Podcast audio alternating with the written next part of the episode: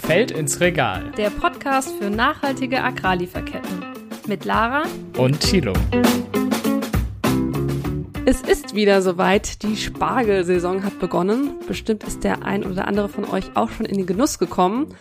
Deutschen Spargel von unbeheizten Feldern, das muss man dazu sagen, gibt es ja meist so ab Mitte April bis Ende Juni etwa. Und ich habe den Eindruck, in der Zeit essen alle zweimal die Woche Spargel, stürzen sich darauf und ja, danach ist der Hunger aber auch wieder bis zur nächsten Saison gestillt. Ich bin ja echt überhaupt kein Spargel-Fan, muss ich sagen. Also ja? ich, ich esse Spargel gerne, aber ich bin jetzt nicht so, dass ich das ganze Jahr darauf warte, dass es Spargel gibt, ehrlich gesagt. Aber was beim Spargel anscheinend ganz gut klappt, ähm, das sieht bei anderem Obst und Gemüse schon ganz anders aus.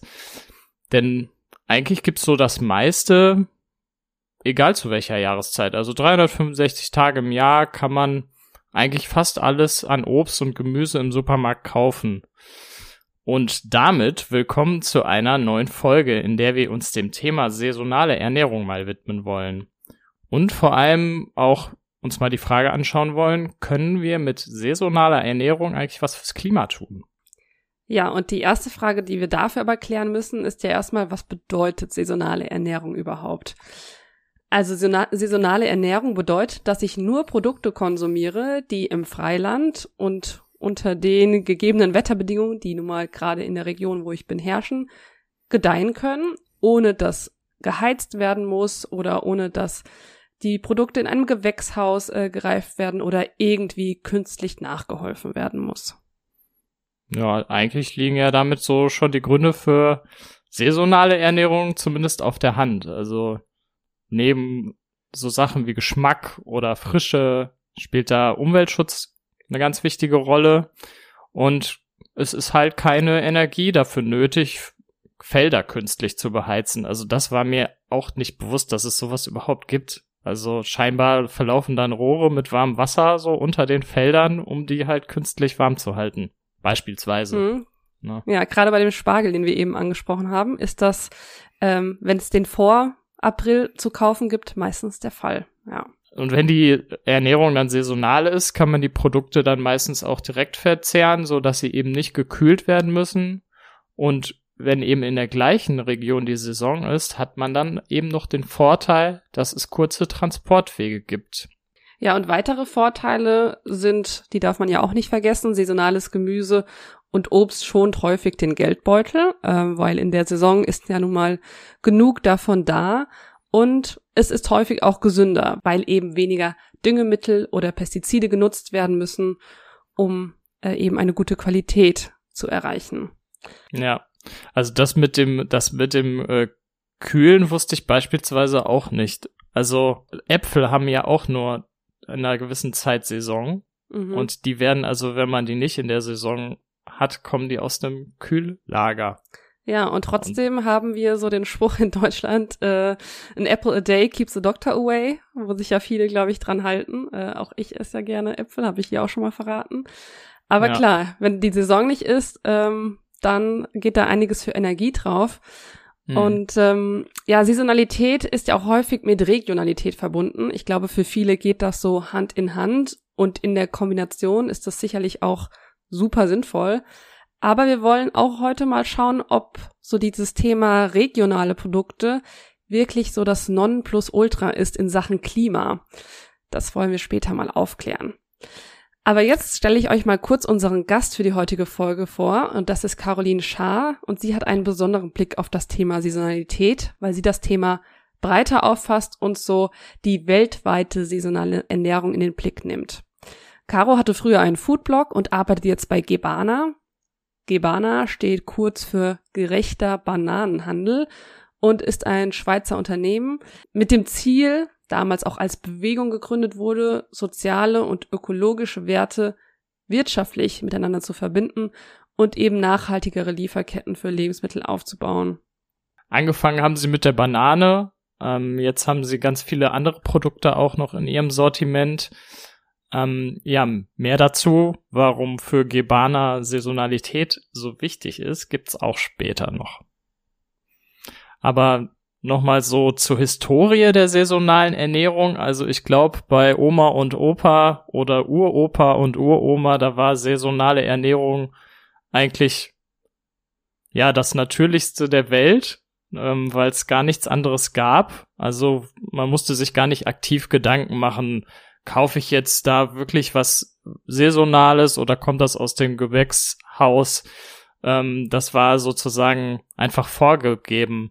Und Caro sagt, das ist in den letzten Jahrzehnten verloren gegangen. Jetzt leben aber immer mehr Menschen in Städten und es gibt Supermärkte, in denen das ganze Jahr über eigentlich alles verfügbar ist. Und so wissen ja viele Menschen, die diesen natürlichen Zugang zum Gärtnern oder allgemein zur Landwirtschaft überhaupt nicht mehr haben und das in der Schule halt auch nicht unbedingt super extensiv gelernt wird oder gelehrt wird, ähm, dann natürlich da keinen Zugang zu und denken, das, was es im Supermarkt gibt, das scheint gerade Saison zu haben. Ich glaube, die Erfahrung hat jeder von uns schon mal gemacht, so im Supermarkt zu stehen und sich zu fragen, so, also sollte es das jetzt geben oder eigentlich nicht? Also, weil, ja, man weiß es ja auch einfach nicht. Also gehört sich das jetzt, wie gerade das Beispiel mit den Äpfeln, gehört sich das jetzt, dass es Äpfel irgendwie ja. das ganze Jahr über gibt oder nicht? Ja. Ja. ja. ich bin da noch ein bisschen so mit aufgewachsen. Trotzdem, ich kaufe ja jetzt auch größtenteils in Supermärkten ein und ich muss schon sagen, da wird einfach ein falsches Bild vermittelt von Lebensmitteln und zu ihren natürlichen Erntezeiten. Ja, da kann ich als Stadtkind auch nicht so richtig mitreden. Das war bestimmt bei meiner Uroma auch so, die noch vom Land kam. Aber bei uns zu Hause war das nicht so. also ich glaube, Supermärkte suggerieren gerne, dass sie das Angebot in der Form anbieten, weil die Nachfrage da ist und weil die KonsumentInnen das so möchten. Aber wenn man natürlich über Jahrzehnte hinweg an so ein Angebot gewöhnt wird, dann kann man halt auch schwer die Schuld einfach nur den KonsumentInnen in die Schuhe schieben. Und sicher gibt es auch Menschen, die wollen eben unbedingt gerne ihren Erdbeerkuchen an Weihnachten essen. Ähm, aber ich denke eben vor allem, weil sie sich nicht damit auseinandersetzen und diesen Zugang dazu nicht haben, was das eigentlich für die Umwelt bedeutet, Erdbeeren im Winter zu konsumieren. Jetzt mal Hand aufs Herz. Hast du schon mal einen Erdbeerkuchen an Weihnachten gebacken? nee, also das würde mir, glaube ich, wirklich nicht einfallen. Also ich will mich hier gar nicht als äh, die perfekte saisonale. Würdest du jetzt auch nicht zugeben, ganz ehrlich, ne? Würdest du jetzt auch gar nicht zugeben hier im Podcast. Aber Caro hat schon wirklich recht. Also viele haben einfach so die Verbindung zu dem verloren, was hinter dem Essen eigentlich steht. Also dieser ganze Produktionsprozess, wie viel Arbeit da reingesteckt wird. Und weil wir einfach wollen, dass alles verfügbar ist zu jeder Zeit, ähm, wird das auch so angeboten. Ne? Also beziehungsweise das ist, glaube ich, ein gegenseitiges Ding, ne? Also genau, wo hier Henne und Ei äh, liegen, ist auch so eine Frage. Ja, aber es gibt tatsächlich einige negative Beispiele auch von Produkten, die eben unter wahnsinnig großem Aufwand von Ressourcen, du hast es gesagt, natürliche Ressourcen, Wasser, ähm, Energie, aber auch ähm, Arbeit angebaut werden und dann häufig mit dem Flugzeug zu uns kommen und diese Produkte stehen oder einige dieser Produkte stehen ähm, immer wieder in der öffentlichen Kritik, Bestes Beispiel in den letzten Jahren, also zumindest aus meiner Wahrnehmung heraus, war die Avocado. Zum Teil zu Unrecht in der Kritik, zum Teil aber auch je nach Anbaugebiet eben und Art der An und Art des Anbaus steht die eben auch zu Recht in der Kritik. Dann gibt's aber wiederum auch Regionen, in denen halt einfach nur mit dem Ziel, dass man möglichst ein großes, breites Angebot hier in Europa hat, dann zum Beispiel Avocados angebaut werden. Schönes Beispiel Südafrika, wo halt wirklich extreme Wasserknappheit herrscht und wo es eigentlich nicht so sinnvoll ist, im großen Stil in der Monokultur ähm, Avocados anzubauen. Und trotzdem wird es halt gemacht. Und das hat dann natürlich negative Konsequenzen für die Umwelt, aber auch für die Menschen, die dort ausgebeutet werden und deren Lebensgrundlage ja nun mal diese Umwelt da ist. Und wenn die dann leidet, dann leiden ja auch die Menschen, die dort leben. Ja, so soll's auf jeden Fall nicht laufen für unser leckeres Avocado-Toast am Morgen. Ähm, ja, und ich kenne auch einige, die aus so diesen Gründen auch komplett auf Avocados verzichten. Ähm, mhm. Aber ob dieses Prinzip des Verzichts für alle Menschen umsetzbar ist und alle Menschen umsetzen wollen, da würde ich mal ein großes Fragezeichen hintermachen. Ähm, ich glaube, wir wollen eben teilweise auch unseren Speiseplan erweitern und ja, die Zeit zurückzudrehen, wo wir im Winter nur Rüben gegessen haben, ist, glaube ich, auch nicht möglich. Deswegen mhm. stellt sich für mich so die Frage, sollte man denn, wenn man das hinbekommt, im besten Fall komplett auf exotische Früchte verzichten, weil es schlecht fürs Klima ist und scheinbar ja auch für die Menschen? Und Caro meint, dass so ein kompletter Verzicht nicht unbedingt notwendig und vielleicht auch gar nicht so sinnvoll ist. Naja, also wenn es eben Produkte sind, die ähm, in einer bestimmten Region heimisch sind und Bauernfamilien sowieso einen Überfluss davon haben. Also bestes Beispiel Burkina Faso, jetzt in Westafrika aktuelles Mangosaison. Das ist so ein bisschen, man kann sich das so ein bisschen vorstellen, wie wenn wir hier Äpfel im Sommer haben. Die hängen an allen Bäumen, alles ist voll, die fallen runter und verfaulen. Und so gibt's halt in Burkina Faso einen Überschuss an Mangos, wenn Mangosaison ist. Und da ist es natürlich total sinnvoll zu sagen, das, was wir hier lokal nicht konsumieren können und wollen, das exportieren wir und bieten so den Bauernfamilien, die dort leben, eine Einkommensmöglichkeit. Und ähm, dann kann natürlich weltweite Saisonalität, so gesagt, ähm, Vorteile bringen. Ja, also Mangos bringen den Bauern Einkommen, habe ich verstanden. Aber wir sollten uns jetzt vielleicht auch nochmal anschauen, wie sich so eine regionale und eine saisonale Ernährung aufs Klima auswirkt und die Umwelt. Ja, und dafür müssen wir uns die Ökobilanz anschauen. Jetzt wird's fachmännisch. Jetzt wird's fachmännisch, genau. Eine Ökobilanz ähm, ist eben dafür da, den Fußabdruck eines Produktes ähm, herauszufinden. Und der größte Faktor bei der Ökobilanz bei Lebensmitteln ist tatsächlich der Anbau und weniger der Transport. Also beim Anbau schaut man sich an, ist das Freilandanbau, was ja die natürliche Art ist und ziemlich wenig CO2 verbraucht, oder ist es eben im Treibhaus, im beheizten Treibhaus, das erhöht ähm, den CO2-Ausstoß häufig um das Zehnfache. Also das haut direkt richtig rein. Da kommt eben bei einigen Produkten noch dazu, ja, wurde es von A nach B nach C ähm, transportiert zur Weiterverarbeitung, wurde es daher auch noch ja mehrmals umgepackt. Also das sind Faktoren, die da richtig reinschlagen in die Ökobilanz. Und kurz zusammengefasst kann man sagen, wenn mit dem Schiff transportiert wurde und im Freiland angebaut wurde, dann ist die Ökobilanz schon ganz in Ordnung. Mhm. Dann schauen wir uns das doch jetzt mal an. Beispielsweise bei der Mango aus Burkina Faso, die jetzt gerade Saison hat. Ähm, die kann im April, Anfang Mai besser abschneiden sogar als regionale Erdbeeren, weil die regionalen Erdbeeren beispielsweise noch aus dem beheizten Gewächshaus kommen. Und wie Lara ja gerade schon gesagt hat, beheiztes Gewächshaus heißt hohe ähm, Treibhausgasausstoß. Und ähm, frische Mangos aus Burkina Faso haben nämlich eine ziemlich gute Ökobilanz, also frische Mangos meint auch saisonale Mangos. Ähm, die haben eine ziemlich gute Ökobilanz, nur 0,7 Kilogramm CO2 pro Kilo Frucht. Das liegt beispielsweise im Bereich wie eine regionale und saisonale Erdbeere. Also ähm, im Vergleich zu der Erdbeere davor eben nicht aus dem Treibhaus.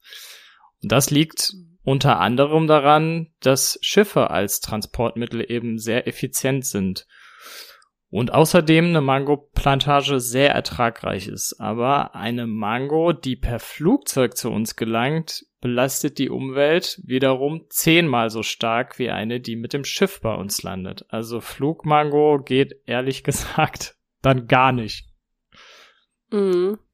Ja, die Fakten und Zahlen, die stammen aus einer Untersuchung der Ökobilanzen von Erdbeeren und Mangos, die im Auftrag des Schweizer Senders SRF durchgeführt wurden. Wir verlinken euch äh, den Artikel mal in der Beschreibung zum Nachlesen, weil das doch erstaunliche Zahlen sind, äh, wie ich finde. Hätte ich jetzt auch nicht gedacht, dass die Mango da besser dasteht als die Erdbeere aus dem Gewächshaus. Aber so kann man sich täuschen. So kann man sich täuschen. Und ich glaube, dass da lassen sich auch viele täuschen. Äh, wir nehmen uns da ja auch gar nicht aus. Aber um das mal zusammenzufassen, diese Devise regional um jeden Preis, die, glaube ich, viele klimabewusste Menschen ähm, sich auch ja dran halten, die ist aus Klimasicht gar nicht so richtig. Ähm, klar, saisonal und regional, beides zusammen ist top, aber regional außerhalb der Saison, wenn also kein Freilandanbau möglich ist, das wiederum ist dann schon super schwierig.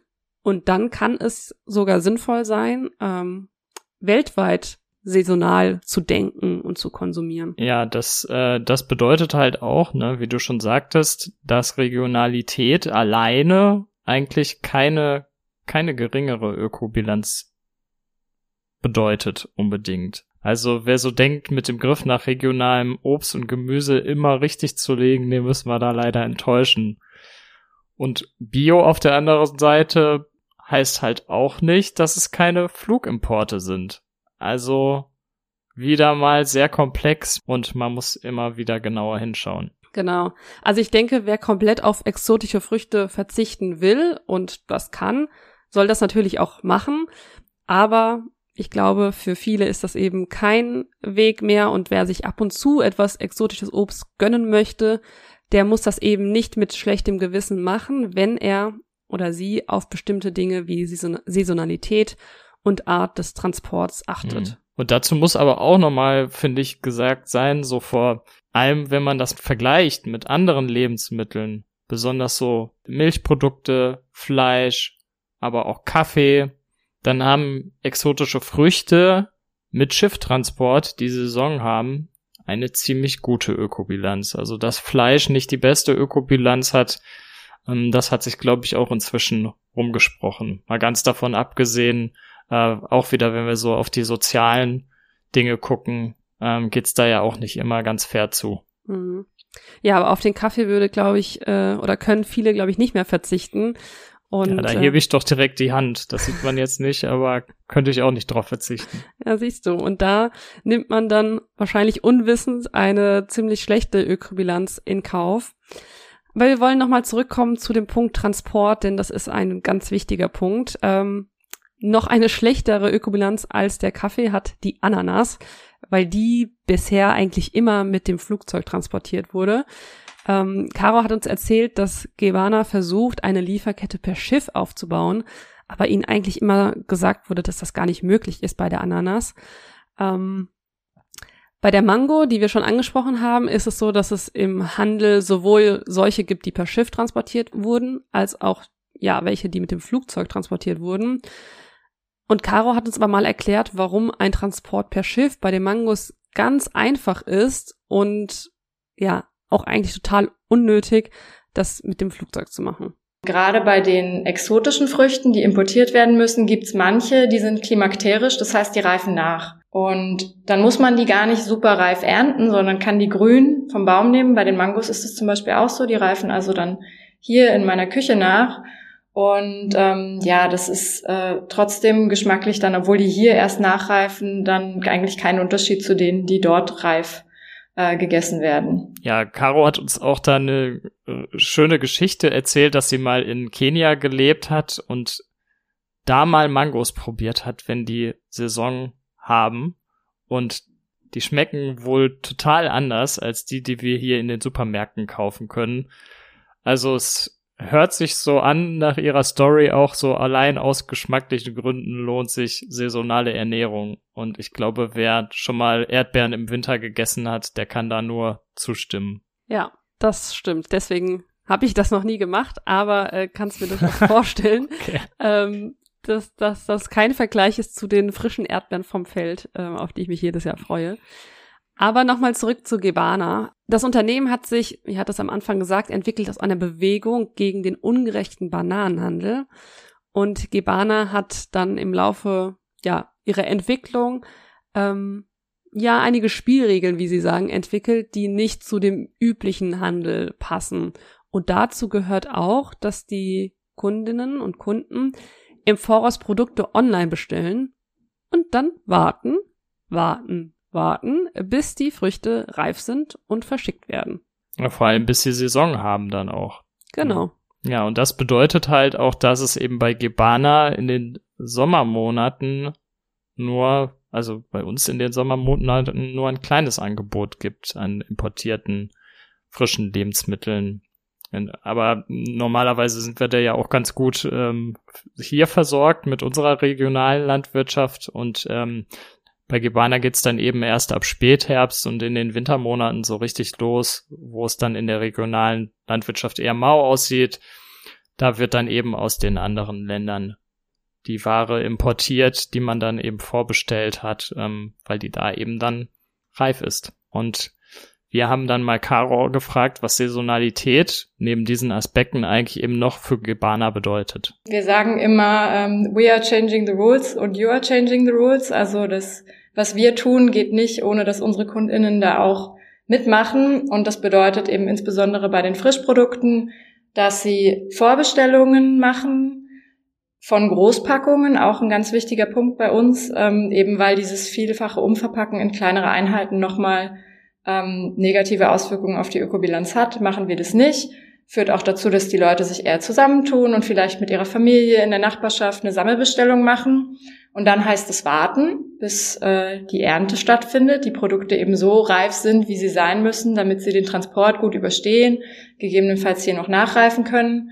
Ja, Caro hat uns dann auch noch mal ein paar schöne Faustregeln an die Hand gegeben, wie man sich denn so orientieren kann, ähm, was, was kaufe ich denn jetzt eigentlich oder was, was kann ich denn jetzt noch guten Gewissens kaufen? Also zuerst sollte man sich mal fragen, hat das Produkt im Ursprung, da wo es herkommt, eigentlich Saison?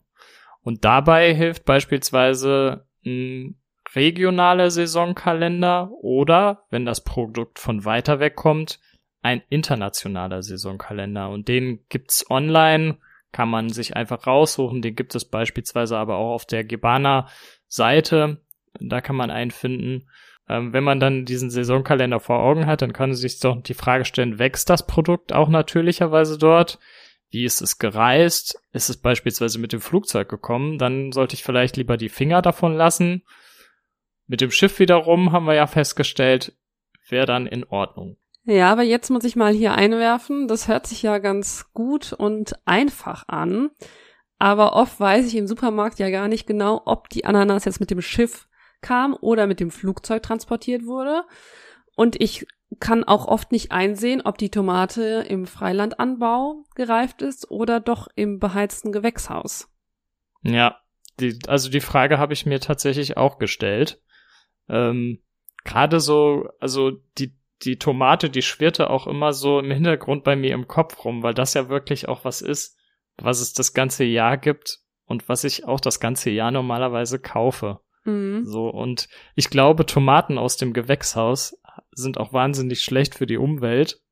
Ähm, aber wie du schon sagst, ich kann es ja eigentlich nicht nachvollziehen, leider. Ja. Ne, wo kommen die Tomaten jetzt her? Das geht mir genauso. Die Tomate ist so eines meiner Lieblings Gemüse und ähm, ich habe mir auch mal angeschaut die Ökobilanz von der Tomate und das ist wirklich krass. Also wenn die Tomate bei uns Saison hat und regional angebaut wird, dann ist die Ökobilanz super, super gering.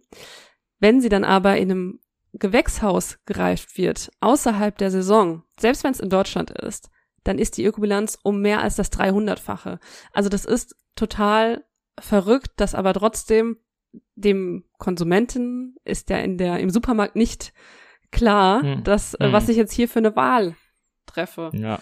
Ja, was ist denn dann jetzt die Lösung? Kann man sich dann fragen. Mhm. Ja, da hilft nur Nachfragen. Ja. Ne, und zeigen, dass einem das wichtig ist, dass ähm, dann transparent mit umgegangen wird. Wo kommen die Sachen her? Wie sind sie transportiert worden? Und wie sind sie auch angebaut worden?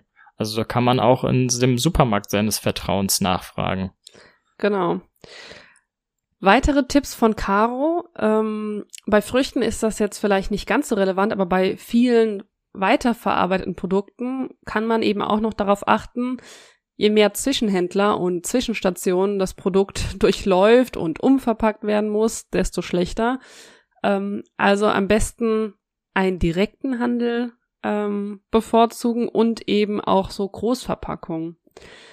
Und da können natürlich Siegel helfen, auch um zu erkennen, ob das Produkt fair gehandelt wurde, also auch soziale Aspekte berücksichtigt wurden. Aber wem das nicht reicht, der kann auch mal darüber hinausschauen, was ja, für ein Unternehmen hinter dem Produkt steckt. Vielleicht hat man bestimmte Lieblingsprodukte, zu denen man immer greift und da lohnt sich ja mal ein Blick auf die Webseite, um zu schauen, ja, wie engagiert sich eigentlich das Unternehmen in Sachen Nachhaltigkeit, aber auch in Sachen soziale Verantwortung. Hm. Finde ich ehrlich gesagt aber eigentlich auch sehr viel Verantwortung, die so bei der einzelnen Person liegt. Na, wie das dann häufig so ist. Also bei dem Thema Siegel haben wir da ja auch schon drüber gesprochen. Ja. Also da muss ich ganz, genau eigentlich mich informieren und gucken, okay, welches Siegel hat denn überhaupt welche Anforderungen, weil die unterscheiden sich ja auch. Also und ob man das so nach dem, das so beim Einkauf nach dem Feierabend hinbekommt, keine Ahnung. Ja, total richtig. Und ich glaube, man hat einige so Mantras, die man vielleicht noch in seinem Kopf hat, mit denen man denkt, man macht einiges richtig. Wir hatten ja schon äh, über einiges gesprochen und ich habe gelesen, dass es da eben auch schon Untersuchungen zu gab, dass es wirklich so ist, dass viele Menschen die Ökobilanz von Lebensmitteln erstens erheblich unterschätzen, wie zum Beispiel ich mit meiner Tomate im Winter, ähm, und zweitens eben auch viele, die ja, Ökobilanz eines Produkts vor allem wegen Faktoren treffen, die eben nachvollziehbar sind. Also man denkt, ja, das Herkunftsland eines Produkts ist wahrscheinlich besonders wichtig, also konsumiere ich regional und das ist eben, ja, für die Ökobilanz gar nicht immer so entscheidend, wie ich jetzt äh, in dieser Folge gelernt habe. Ja, spannendes, aber auch, wie wir feststellen, komplexes Thema. Was ich auf jeden Fall mitnehme, ist, saisonales Obst und Gemüse essen ist super, aber auch exotisches Obst ist nicht unbedingt ein Klimakiller. Also da werde ich mal in Zukunft, glaube ich, genauer hinschauen, ob das Obst ähm, ja schon Flugmeilen gesammelt hat oder eher nicht. Ja, wir hoffen nicht nur wir haben einiges gelernt, sondern auch ihr konntet einiges mitnehmen. Wenn euch die Folge gefallen hat, dann gebt uns doch gerne eine Bewertung ab und wir freuen uns immer über Feedback oder Themenvorschläge, gerne auch über Direktnachricht auf unserem Instagram-Kanal ichwillfair. Ja, und damit viel Spaß bei eurem nächsten Einkauf. Bleibt kritisch, fragt kritisch nach, wo die Dinge herkommen und wir hoffen, ihr schaltet beim nächsten Mal wieder ein. Ciao. Tschüss.